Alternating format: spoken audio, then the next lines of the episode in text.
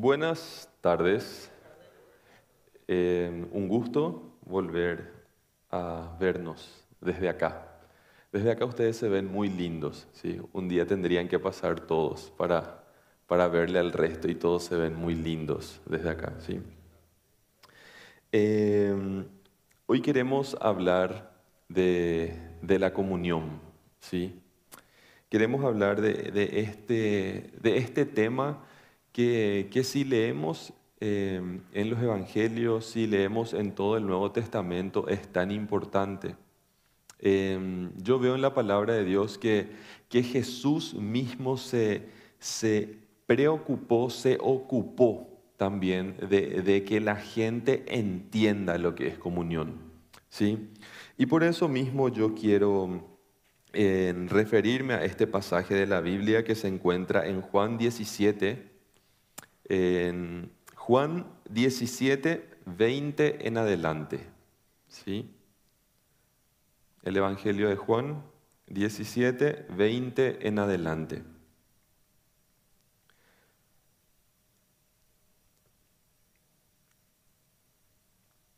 Dice la palabra de Dios así. Pero no ruego solamente por estos, sino también por los que han de creer en mí por la palabra de ellos, para que todos sean uno como tú, oh Padre, en mí y yo en ti, que también ellos sean uno en nosotros, para que el mundo crea que tú me enviaste. Yo les he dado la gloria que me diste para que sean uno así como nosotros somos uno. Y yo en ellos y tú en mí, para que sean perfectos en unidad, para que el mundo crea que tú me enviaste y que los has amado a ellos como también a mí me has amado. Eh, cuando yo leí esta parte de la palabra de Dios me emocionó mucho porque imagínense que Jesús oró por cada uno de nosotros. ¿Sí? Yo dije, qué loco que Jesús mismo haya orado por cada uno de nosotros. ¿Sí? Por aquellos que han de creer en mí a través de ellos. Y saben gente que la oración no respeta el tiempo. Para la oración no existe la línea del tiempo. La oración sana el pasado, afecta el presente y también el futuro. O sea que la oración no respeta la línea de tiempo, ¿sí? Y esta oración sigue tan vigente para nosotros, ¿sí? Y hoy podemos pensar nosotros en, en, esta oración de Jesús y decir, ok, que por medio de nuestras palabras otros lleguen a creer en Jesús, ¿sí? Y que se cumpla esa, esa oración también en la vida de otros como se cumplió en la nuestra. Existen muchísimas formas de comunión, existen muchísimas maneras y hoy estamos en un mundo que ofrece muchas ofertas sobre tema de comunión y comunicación. De hecho que estamos viviendo en la era de la comunicación. ¿sí? Estamos viviendo en la era de la comunicación donde nos comunicamos con personas que están al otro lado del mundo al apretar una vez el, la pantalla. Pero gente, cuando nosotros hablamos de comunión en la iglesia, estamos refiriéndonos a, algo mucho más profundo que al simple hecho de comunicarnos. Estamos hablando de algo trascendental, ¿sí? Estamos hablando con de algo que tiene un propósito, que tiene una finalidad. Y la comunión en la iglesia tiene una finalidad. Y nosotros tenemos que entender cuál es la finalidad de la comunión en la iglesia y eso se tiene que hacer parte de nuestro ADN como cristiano. Cuando nosotros sabemos que lo que yo hago tiene una finalidad, cuando yo puedo explicar el por qué y cuando yo puedo explicar el para qué lo estoy haciendo, entonces yo sé que lo que estoy haciendo tiene una finalidad. Porque si no me estoy yendo para cualquier lado. ¿Para qué estás haciendo esto? Y, y hago nomás. ¿Y para qué vas a hacer eso? Y no sé. Entonces probablemente no tenga una finalidad. Yo sé que tengo una finalidad cuando entiendo el para qué lo hago y el por qué lo estoy haciendo. Y la comunión en la iglesia tiene una finalidad superior a todas las relaciones que el ser humano pueda entablar.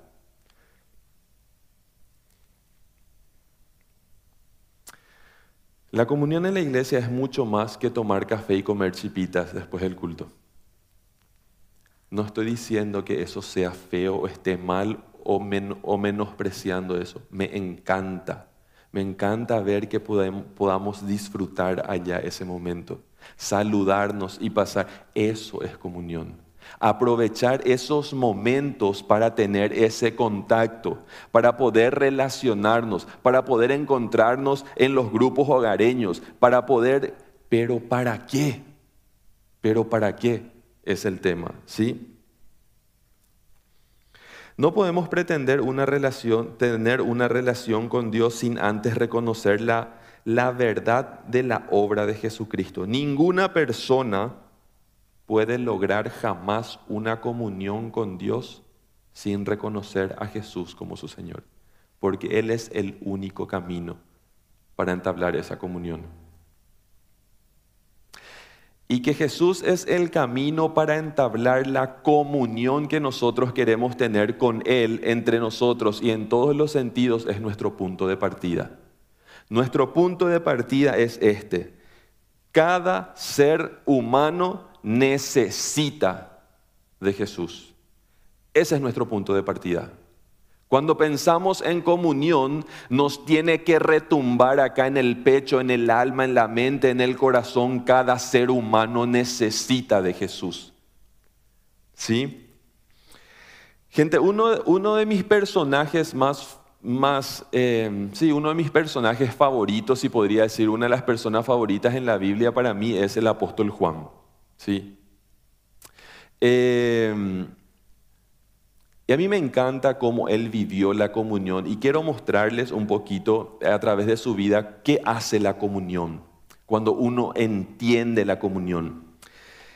Juan tenía un apodo y el apodo de Juan era hijo del trueno. Y para que te digan hijo del trueno ya tenés que ser argel, ¿sí? Si te dicen hijo del trueno es porque, imagínate si tu apodo es hijo del trueno. ¿eh? Uarasunú, para que digan de vos, ¿verdad? ¿Mm? Ahí viene el trueno. ¿Mm? Imagínense, imagínense. Pasó la historia, se encontró con Jesús, le siguió a Jesús, pasaron los años y ¿qué pasó con él? Los muchachos le cambiaron su apodo. Y hasta hoy día sigue vigente ese apodo. Él es conocido como el apóstol del amor. Imagínense pasar del hijo del trueno al apóstol del amor. Tuvo que haber un cambio en su vida. Para que los perros te cambien el apodo ya tiene que ser demasiado. ¿Mm? Ya tiene que ser demasiado poderoso el cambio en tu vida para que los muchachos te cambien de apodo. Ese es el poder de la comunión. Ese es el poder que tiene la comunión de transformarnos, de cambiarnos, de modificarnos, de darnos una nueva visión, una visión diferente. Y eso es lo que nosotros tenemos que buscar al, estar también procurando. Em, la, comunión entre nosotros, una comunión profunda y verdadera con Jesús que puede, que puede transformar nuestra vida. ¿sí? Gente, para nosotros es para nosotros como, como cristianos es imposible decir yo tengo una comunión con Dios, pero no con la gente. ¿Sí? Es imposible tener una es imposible decir yo tengo comunión con, con Dios, pero, pero yo no, no hablo luego con nadie. ¿Sí? No se puede. Si alguno afirma yo amo a Dios, pero odia a su hermano, es mentiroso. Pues el que no ama a su hermano, a quien ha visto, no puede amar a Dios a, quien no ha visto, dice la palabra de Dios. ¿Sí? Entonces nosotros tenemos que saber que la comunión vertical afecta la comunión horizontal. ¿Qué significa eso? Comunión vertical es la que tengo yo con Dios vertical, una relación vertical. Y esa comunión vertical se traduce en comunión horizontal. y se retroalimentan. Mientras más comunión tengo con Dios, más se traduce en comunión con mis hermanos. Y mientras más comunión tengo de manera horizontal, más comunión puedo tener con Dios. No podemos decir, ok, yo me quedo en mi casa a tener comunión con la iglesia, porque no, gente, tenemos que traducirlo. Y una verdadera comunión se traduce en compromiso y en servicio. Yo creo que podés mirar tu nivel de compromiso y tu nivel de servicio para poder examinar tu nivel de comunión con Dios. Y quiero que quede claro que el servicio no significa pararse enfrente y agarrarse de, de este púlpito. Ser cristiano es mucho más difícil fuera de este púlpito y no es la primera vez que lo digo. Ser cristiano es mucho más difícil fuera de este púlpito allá en la calle, allá en el tráfico, allá cuando alguien toca tu, tu, timbre o golpea la mano en tu casa y no tenés una comida para mí, yo lunes. ¿Mm? Ahí somos cristianos, gente. ¿Sí? Entonces nosotros tenemos que saber que esta comunión se traduce de manera vertical y de manera horizontal. Es importantísimo tener disciplina espiritual para lograr la comunión con Dios. Disciplinas personales que afecten mi comunión vertical. ¿Sí? ¿Cuáles son? La oración, la lectura de la palabra, la meditación. ¿Qué más? La meditación, qué importante es meditar. La palabra meditar significa hablar entre dientes. ¿Mm? Cuando yo estoy hablándome a mí, ¿qué le decía a alguien? No, para mí no me estoy hablando y está haciendo, está meditando, está hablando entre dientes. Eso significa meditar. Y entonces tener un versículo en la cabeza y poder meditar en ese versículo. ¿Qué significa para mí? ¿Qué significa para mi familia? ¿Qué significa para mi iglesia este versículo? Eso es meditar en la palabra de Dios. Orar, qué importante es orar, gente. Qué importantísimo que es orar. Miren, a mí me sorprende, en Marcos 1.32 dice, cuando llegó la noche, ¿sí? luego de que el sol se puso, ya era oscuro, ¿verdad? Dice la palabra que, de Dios que la gente se agolpaba en el lugar donde estaba Jesús, a la puerta de la casa. ¿sí? Ya era de noche y una multitud traía a Jesús, ¿qué cosa? Enfermos, endemoniados para que Él los sanase, dice la palabra de Dios. Y Jesús se ocupaba de estas personas entró el sol, era ya muy de noche, dice la palabra de Dios. En el versículo 35, un poquito más abajo, en ese pasaje dice, siendo aún muy de mañana y muy oscuro, él se levantó y se fue a una zona desértica para orar a su Padre. Imagínense, Jesús entendía la urgencia de la oración. Y muchas veces nos pasa a nosotros que decimos, demasiado cansado ya estoy. ¿Sí? Y Jesús decía, estoy tan cansado que necesito madrugar para orar. ¿Sí? Entonces, es, algo que está creando mucho ruido dentro mío, como, como la urgencia de Jesús para, para orar. ¿Sí? Y entonces tenemos que hacer esto porque afecta de manera positiva qué cosa? Nuestra comunión vertical para que se traduzca en comunión horizontal. Quiero responder rapidito tres preguntas, ¿sí? Tres preguntas. ¿Quién nos da la comunión? La comunión nos da a nosotros los cristianos el ser edificados, en primer lugar, ¿sí?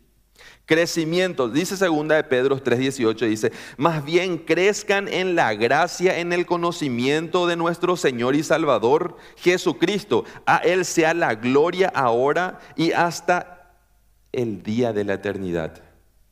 Cuando nosotros estamos en comunión vamos a crecer hasta el día de la eternidad, gente. Así como dijo Marcel, que cuando las brasas están juntas están avivadas. La comunión nos da a nosotros ser edificados. ¿Qué más nos da la comunión? Aumenta nuestra semejanza a Cristo. Empezamos a parecernos más a Cristo. Dice Efesios 4, 4:15, más bien, al vivir la verdad con amor, creceremos hasta cuándo? Hasta ser en todo como aquel que es la cabeza, es decir, Cristo. Nos vamos a parecer a Cristo. Y yo creo que cada uno de nosotros quiere parecerse a Cristo. Y cuando nosotros vivimos en comunión, tenemos mayor chance de parecernos a Cristo. Una persona que vive ermitaño, como el abuelito de Heidi en los Alpes suizos, no puede ser cristiano. ¿Ustedes veían Heidi cuando eran chicos? Yo también. Y su abuelito odiaba a la gente, ¿se acuerdan de eso? Sí, yo creo que todos veíamos Heidi, sí. Él odiaba a la gente. No existe abuelito de Heidi cristiano, literal. ¿Sí? Entonces, ¿qué más nos da?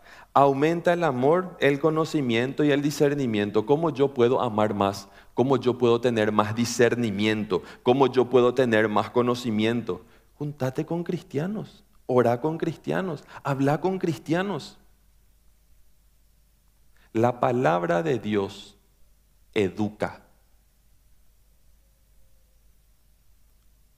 La palabra de Dios educa. Y lo digo con respeto porque es verdad. Ustedes pueden conocer personas con bajísimo nivel intelectual que apenas leen pero que si tienen un encuentro con la palabra de Dios son personas sumamente sabias, porque la palabra de Dios nos da conocimiento y nos educa. Así que tenemos que estar juntos para educarnos todos juntos, para vivir en conocimiento. Otra pregunta, ¿de quién depende la comunión?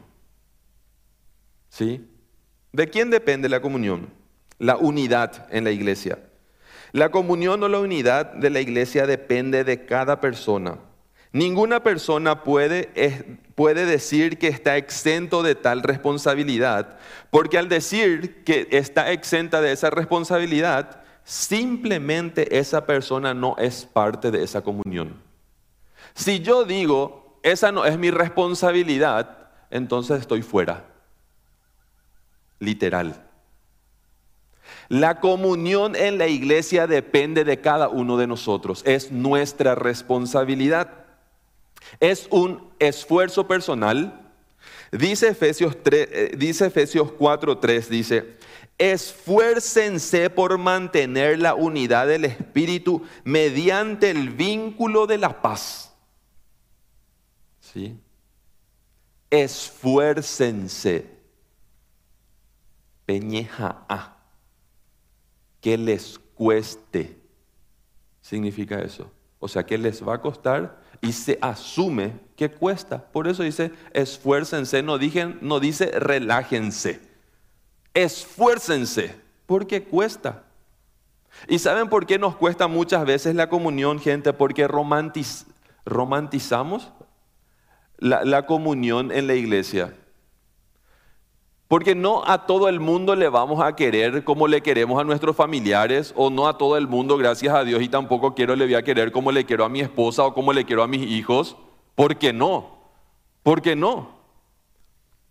Y muchas veces estamos con esa idea de que, ay, pero yo no le quiero luego tanto a fulana. ¿Escucharon mi agua? Em, y sí, y no le vas a querer probablemente a todo el mundo. Pero nosotros tenemos que saber que este pasaje de la Biblia nos habla de un amor más profundo. ¿sí? Un amor que tiene como base y como fundamento tiene la decisión. ¿sí? Y cuando yo acciono, cuando yo decido, cuando yo hago y obedezco por encima de mis emociones, tal vez en algún momento mis emociones me acompañen. Y si no me acompañan, no pasa nada. Porque tenemos que esforzarnos para guardar la comunión, dice la palabra de Dios. En segundo lugar, esfuércense, a todos nos dice que nos esforcemos, ¿sí? Depende de nosotros. Dice Romanos 12, 18 al 19. si es posible y en cuanto dependa de nosotros, vivan en paz con todos. ¿Sí? Vivan en paz con todos.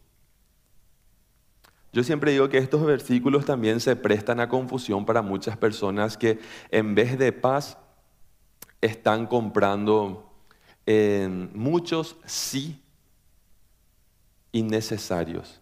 En nombre de la paz, compran paz que no desean, diciendo sí a todo. Y en realidad no quieren. Y en realidad ni se ajusta a la palabra de Dios, pero dicen que sí. ¿Me siguen lo que estoy diciendo? ¿Mm? Hay muchas personas que en nombre de la paz, ¿verdad?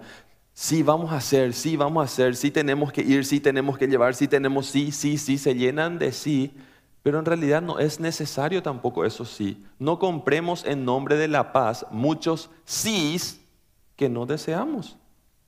Porque la necesidad es que las personas le conozcan a Cristo. Y ese es el trabajo del Espíritu Santo.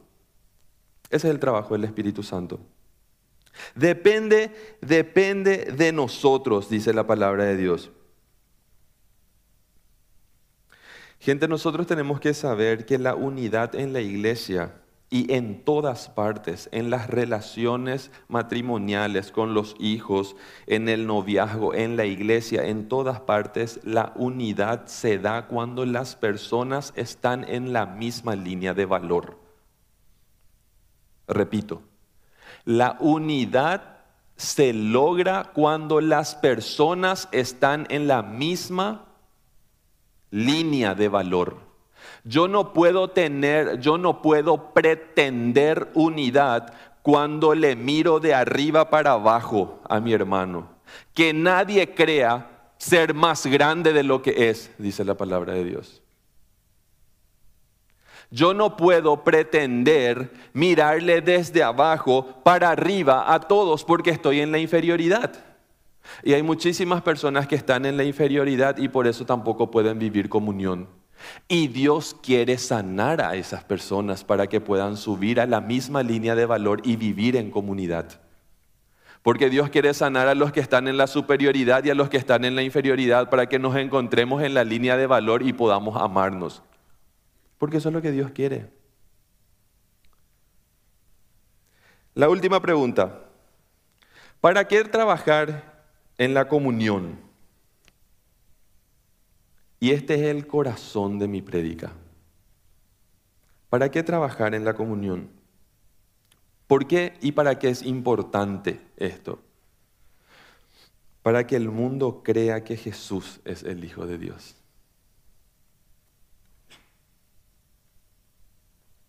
Dice Juan 17, 21, el pasaje que leímos, para que todos sean uno como tú, oh Padre, en mí y yo en ti, que también ellos sean uno en nosotros, para que el mundo crea que tú me enviaste.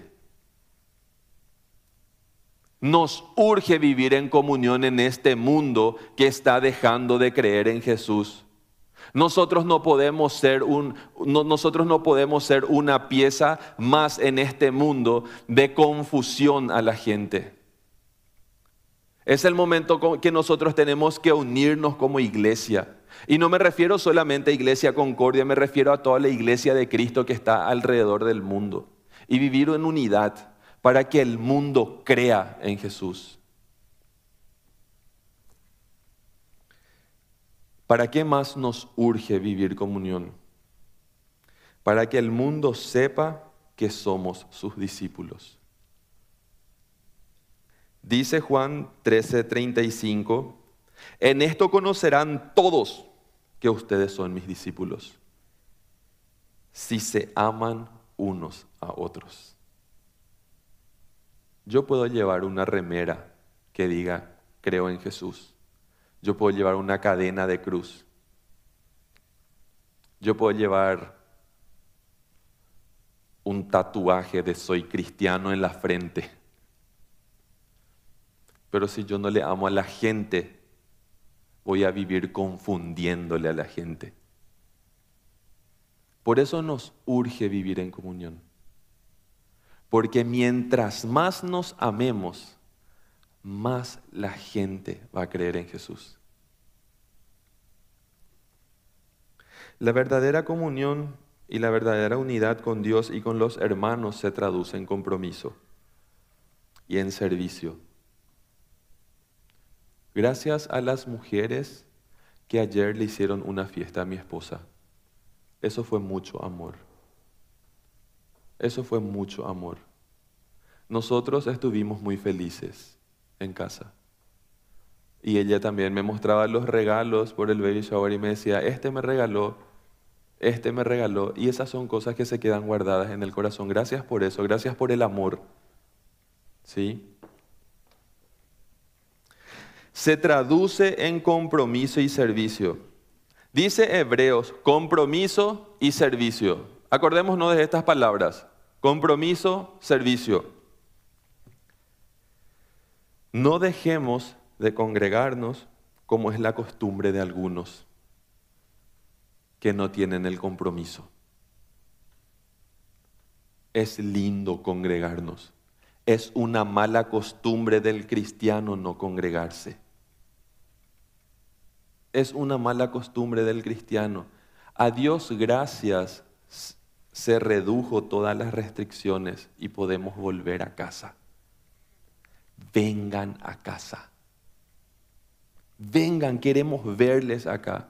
Queremos crecer juntos, queremos amarnos acá, queremos alabar juntos al Señor. Vuelvan a casa vengan a casa para crecer juntos, para servir juntos al Señor, para que la gente del mundo vea cómo nos amamos y digan, no me queda opción de creer en su Jesús, porque le conozco a este como era antes.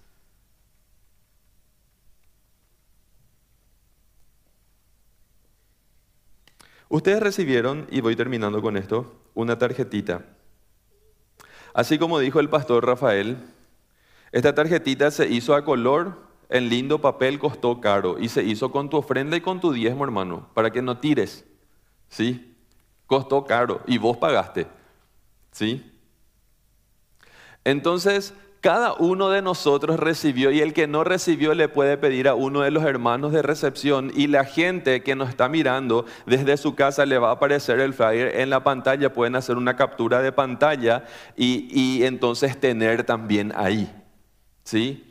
Y si no pueden hacer la captura de pantalla, escríbanle a cualquiera de los hermanos de la iglesia o a secretaría y le vamos a estar enviando apenas podamos también para que tengan esto de lo que estamos hablando, le vamos a hacer llegar en digital. Dice ahí, cómo Dios quiere que nos relacionemos en la iglesia. Y yo no voy a pasar por todos estos puntos porque son 28 puntos. ¿Sí? Pero si vos querés saber cómo yo puedo hacer esto, te hicimos una hoja de ruta, doble carilla. ¿Sí? Así decíamos en mi época. No sé si se sigue diciendo de esa manera.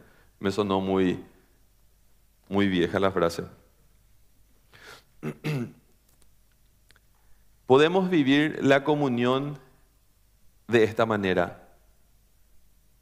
Es un compromiso, es un compromiso de relación. ¿Y cómo puedo vivirlo? Léanlo, gente. Lean en sus matrimonios, léanlo solo en su momento de, de devocional, léanlo en su puerto, en su grupo hogareño. Elijan un versículo por, grupo hogareño y desarrollen ese versículo, cómo podemos vivir esto en nuestro grupo hogareño. La comunión por medio de este versículo. Hay personas que dicen, a mí me cuesta a veces tener un tema para el grupo hogareño. Acá tenés 28 temas. ¿Sí? Desarrollen cada versículo en un día, en un, no en un día, cada día. ¿Sí? y vamos a crecer en unidad y en amor.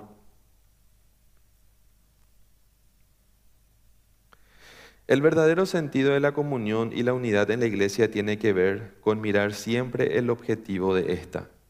Sí, ¿cuál es el objetivo? En primer lugar, que nos beneficiemos unos a otros. Sí. Primero a los de la casa, dice la palabra de Dios. Primero entre ustedes. Primero entre nosotros ayudarnos entre nosotros. Eso nos manda la palabra de Dios. Pero ¿para qué? Para que la gente vea cuánto los cristianos de esta iglesia y del mundo se aman para que retumbe en el mundo que Dios sí está vivo por medio del amor, por medio de la comunión. Por eso nos urge la comunión. La comunión es la prueba más contundente que tiene el cristiano para predicar de Cristo y para contarle al mundo que Cristo sigue vivo y seguirá vivo. Que Dios nos ayude a amarnos. Que Dios nos ayude a, interiorizar eso. Que Dios nos ayude a que eso se vuelva parte de nuestro ADN como cristiano. Una nueva realidad, un nuevo compromiso. Un amor de compromiso y de servicio. Amén.